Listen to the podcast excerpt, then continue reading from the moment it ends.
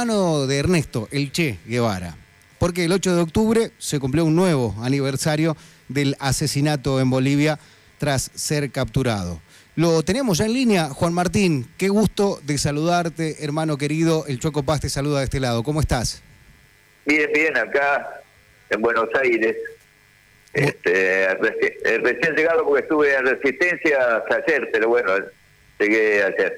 Juan Martín, eh, ya pasaron un par de días de, un nuevo aniversario y cada 12 de octubre también es un día emblemático para nosotros, los argentinos o los que creemos en la patria grande, como solía decirle tu hermano. Una jornada que no pasa desapercibida nunca, ¿no? Para toda la América Latina. Bueno, vos sabés que este, el, día para mí, 8 eh, y 9 de octubre, no son los mejores días para recordar porque no solamente por el tema de que así es el asesinato, la captura y asesinato del Che de Ernesto, sino porque, bueno, todo lo que eso significó este, para aquella época en todo lo que fue Latinoamérica. Pero de cualquier manera, es así, es decir, esa es la fecha en la que se recuerda y la fecha en la, en la que además se habla del pensamiento y la acción de Che. Es decir, todo lo que ha quedado para futuro, ¿no? Eh, qué importante lo que me decís, ¿no? Porque uno lo, ve como una representación de, las venas abiertas de América Latina, de la patria grande. Y, vos, además de verlo así, seguramente tendrás un sentimiento sumamente sanguíneo, de que te arrebataron a tu hermano y que de la manera que lo hicieron, en connivencia la CIA con el ejército boliviano, y, estos recuerdos de, de, una parte de tu familia, de una parte tuya. Sí, es así. Ahora yo, este, con el tiempo, eh, digamos, lo, sintetizo en una en, una frase, ¿no? Que yo digo que yo soy hermano de sangre de Ernesto Guevara y soy compañero de ideas de Che. Oh. Es decir, para mí él, representa, yo soy de la generación de, de los años 60, de la época de la Revolución Cubana, para mí representa eso, ¿no? Ese, esa, digamos, columna que todavía está a futuro, es decir, su pensamiento, su acción que está a futuro, es decir, el dolor es doble, por supuesto, es de hermano y de compañero, por los dos lados, viste, ha sido una pérdida importante, pero su acción, su pensamiento, su, su, su trayectoria, su camino, nos indica. Así que eso queda y eso es lo que yo creo que, que vale. Por eso es que tantos años después del asesinato, el Che sigue estando. Vos sabés que acá me apunta Federico, un fiel oyente de la radio que habitualmente nos escribe, me dice, Juan Martín también es uno de los hacedores de la hermandad latinoamericana en contra del colonialismo y eh, el imperio estadounidense. Em, vos también tenés este, este sentimiento, como bien decías, es compañero del Che y hermano de Ernesto. Eh, y, nada mejor que esta frase con la que acabas de, resumir el paso por este mundo de tu hermano y el paso que vos estás transitando, manteniendo la memoria viva de él, pero también tus compromisos con esta, esta convicción que sigue latiendo, ¿no? Yo, este, yo soy parte, ¿no es cierto? Pero, eh, el, digamos, la explicación del por qué después de 54 años del asesinato, el Che sigue estando y aparece en los lugares más increíbles, una bandera, este, una remera, un esto, un aquello. Es decir, eh, la sociedad este, eh, lo, lo, mantiene. Muchos hablan de mito y yo digo, bueno, pero los mitos los generan las sociedades porque necesitan referentes.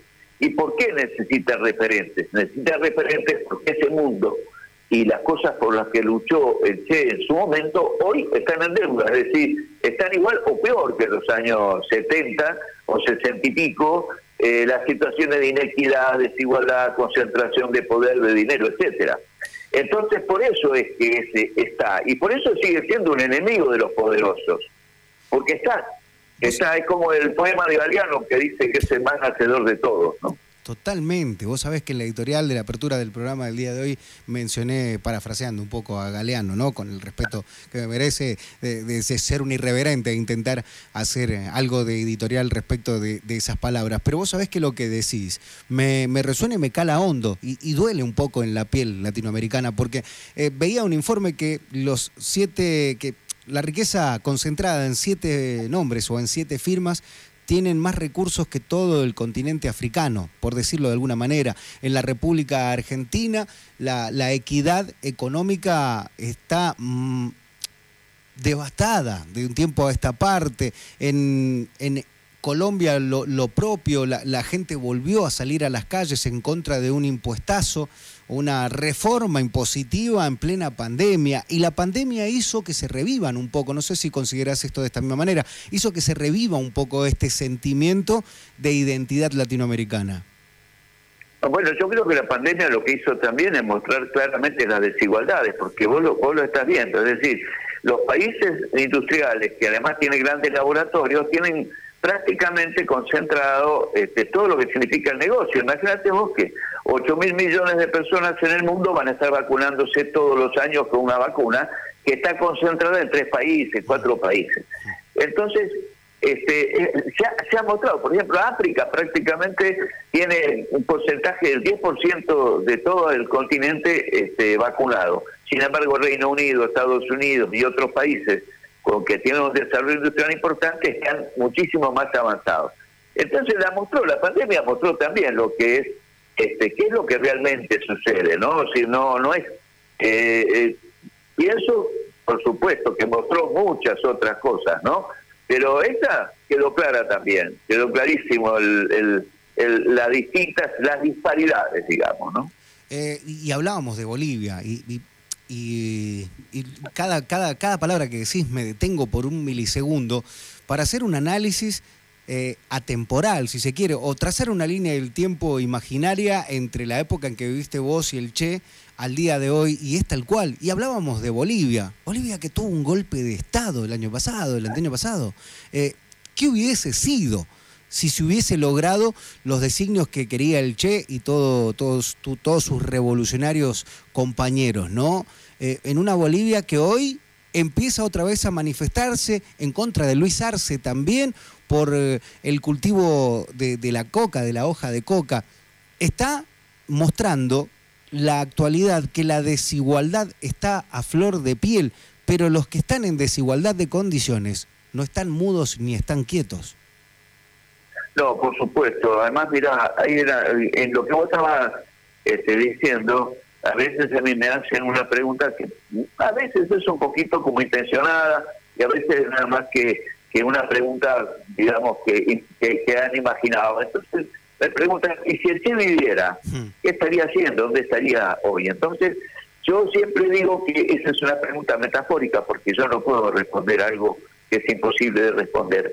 Pero que metafóricamente yo podría decir que si el Che viviera, toda Latinoamérica sería libre, soberana, independiente y socialista porque era lo que él quería y él siempre que este, se le metía algo en la cabeza lo llevaba adelante, ¿no? Entonces, para mí es, ese es el, tema. Si Bolivia fue parte de todo, de un todo, que era lo que vos estabas hablando de la patria grande, ¿no? Que toda Latinoamérica. Este, bueno, e, está, está ahí, está en proceso. Hoy de nuevo empiezan todos todos los temas a, ponerse sobre el tapete, como estamos vos diciendo, en este, los paros que ha habido en este momento en Bolivia y este, el tema de Santa Cruz y demás. Bueno, es, es una continuidad, un retroceso que hubo en aquel momento y un avance que va a tener que seguir caminando. El mundo así, con esta desigualdad, no equilibra.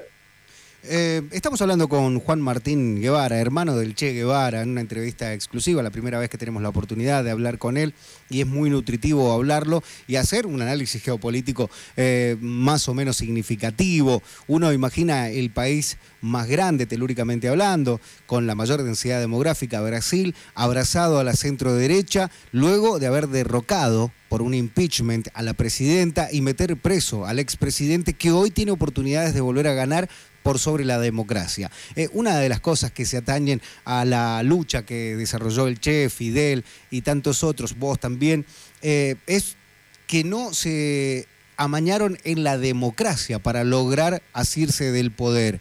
Eran otros tiempos también, Juan Martín, ¿no?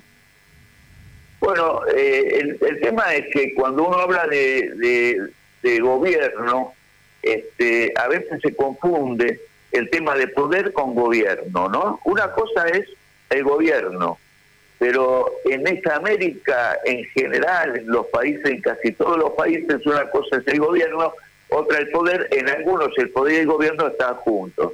Pero este, los poderes, que es el poder económico, que además también se repite o replica en un poder, digamos, mediático, que también en el poder militar, también en el, en el poder, digamos, de, geopolítico, este, eso hace que, los poderosos sean los que están manejando o dominando, es decir, la cuestión financiera, la cuestión bancaria, etcétera, etcétera, en la cual seguimos siendo, de alguna manera, seguimos, no, no somos independientes, es decir, seguimos, si no coloniales, por lo menos más o menos este, algo parecido a lo que fue en épocas anteriores. Es decir, que la primera independencia la tuvimos, la segunda la estamos buscando, todavía estamos en esta, ¿no? Y, esto es significativo, también está dentro del gen argentino también, ¿no? Esto de pelear para adentro en vez de pelear para afuera. Uno imagina la vuelta del general San Martín, luego de la reunión con Bolívar, llegar al país y que lo invitaran los dos bandos de esta grieta interminable, eterna, entre unitarios y federales, hoy con otros colores, eh, terminando todavía no de consolidar un país que ni siquiera tenía un nombre definido en ese momento y ya peleándose entre ellos para quién tenía el dominio del poder que a veces, como decís, es sinónimo de quién tiene el gobierno también. ¿Va también en eso, crees vos, en, nuestra propia identidad o idiosincrasia, esto de no poner, poder ponernos de acuerdo para hacerle caso al Martín Fierro y no nos devoren los de afuera? yo creo que es diverso eso, porque obviamente este, los intereses están, digamos, bastante difusos a veces, bastante definidos a veces. Pero el tema es que los que tienen el poder en sus manos eh, eh, y siempre tienen herramientas, o por lo menos muchas veces tienen herramientas poderosas para dividirnos.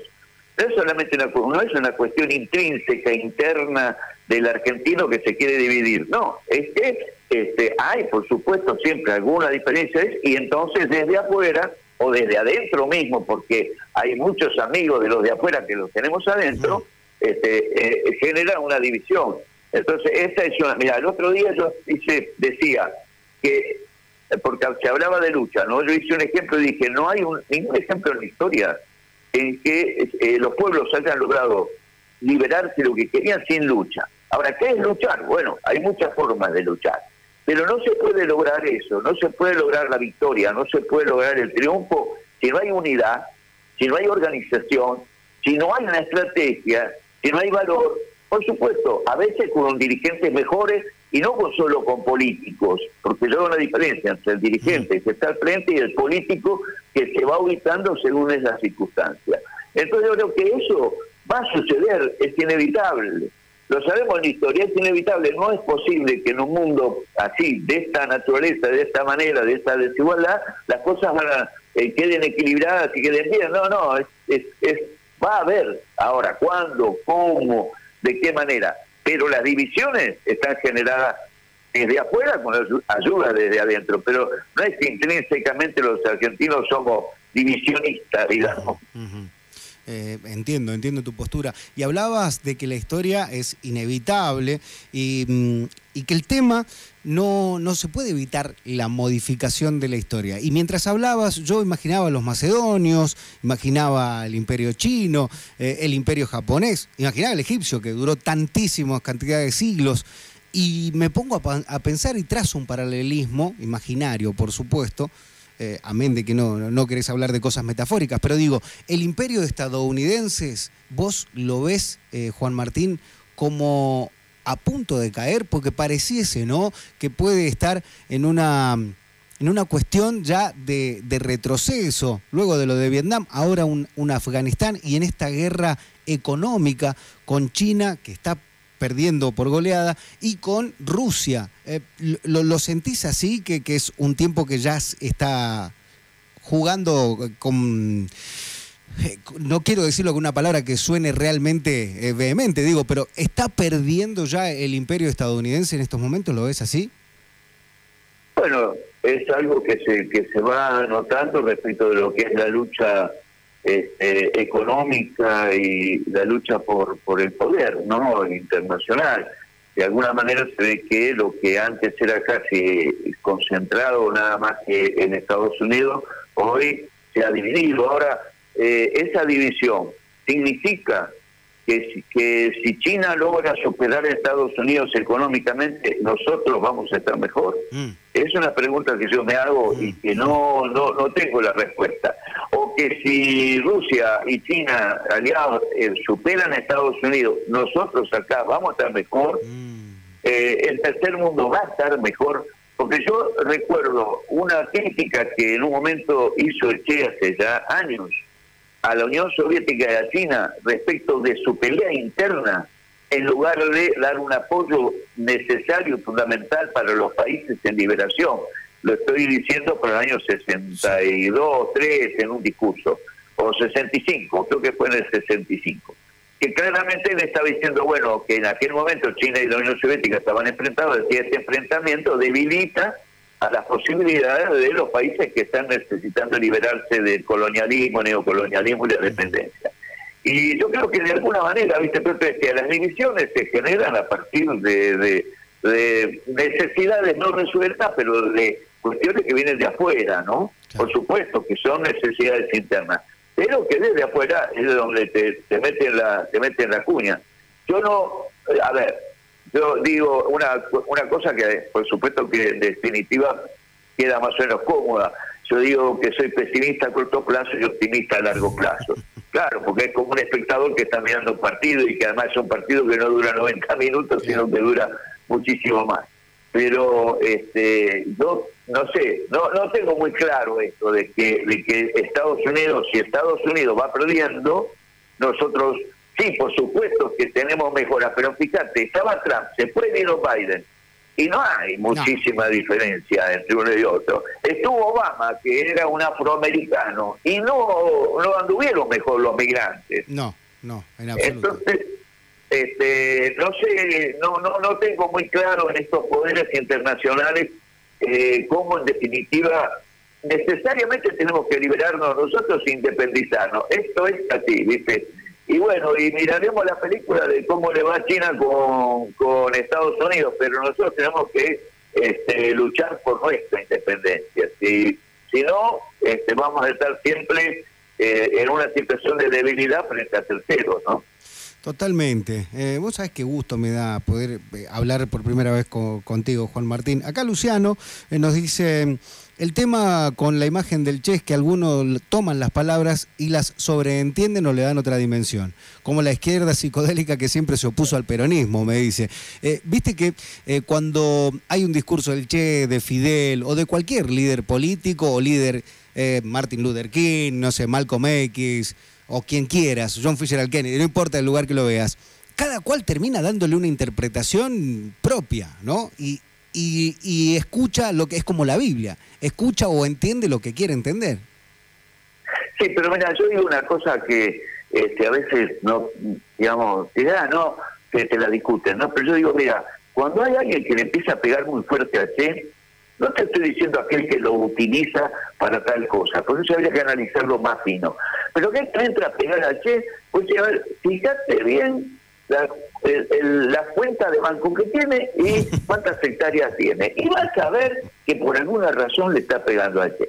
Si le está pegando a Che es porque te habló de explotación del hombre por el hombre. Él te habló que el capitalismo es el problema. Él te habló de que esto, de que eh, mejorar pisándole la cabeza uno al otro no es mejorar, es pisarle la cabeza al otro. Todos queremos estar mejor y todos los países pretenden estar mejor pero ¿cómo vas a estar mejor? ¿Va a estar mejor empeorando a los otros? Bueno, de esa manera no.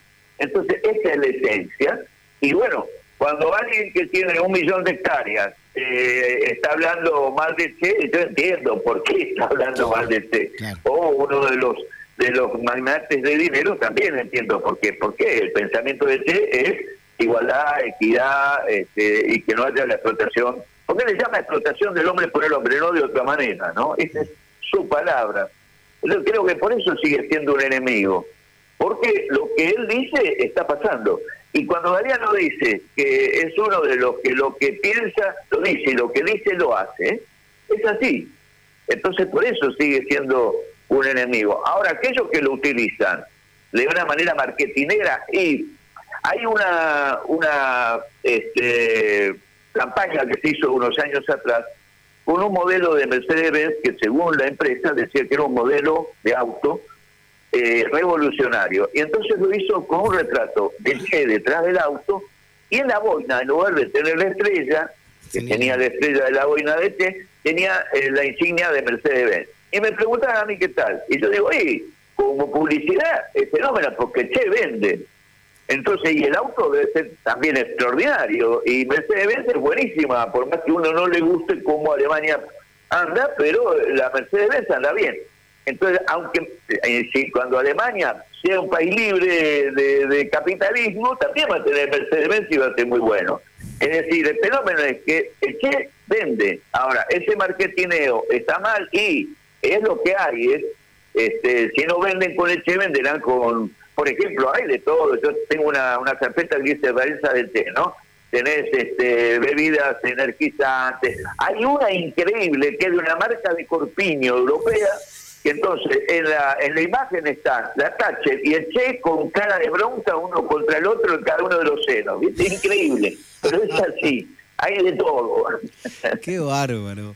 Juan Martín, no sabes el gusto que, me he dado, que nos hemos dado todos en el equipo de, poder establecer esta charla con vos, así. Parece que, hubiéramos hablado 100 veces y que entendiéramos cada palabra del otro. Ha sido un gusto realmente poder charlar con vos y, ojalá se pueda volver a repetir y pueda asistir a alguna de tus charlas eh, cuando andes por el interior y me encantaría que pudieras venir a San Luis y compartir con vos un asado, un, algo para tomar y poder charlar fuera de micrófono de algunas cosas que por ahí por un poco de criterio no se pueden decir al aire, pero me, me encantaría poder conocerte un poco más en detalle. Te agradezco muchísimo por la nota. No, un agradecimiento para ustedes por esta oportunidad de poder hablar con ustedes y para San Luis y para que los sanluiseños escuchen. Y espero que les haya gustado lo que dije. Y bueno, y si no les gustó, te van a mandar te van a mandar unos uno Facebook y unos Twitter y no sé qué diciendo cosas. espero que algunos de ellos sean buenos. los haters. Muy, muy grande y muchísimas gracias a ustedes. Muchísimas gracias, Juan Martín. Un abrazo gigantesco.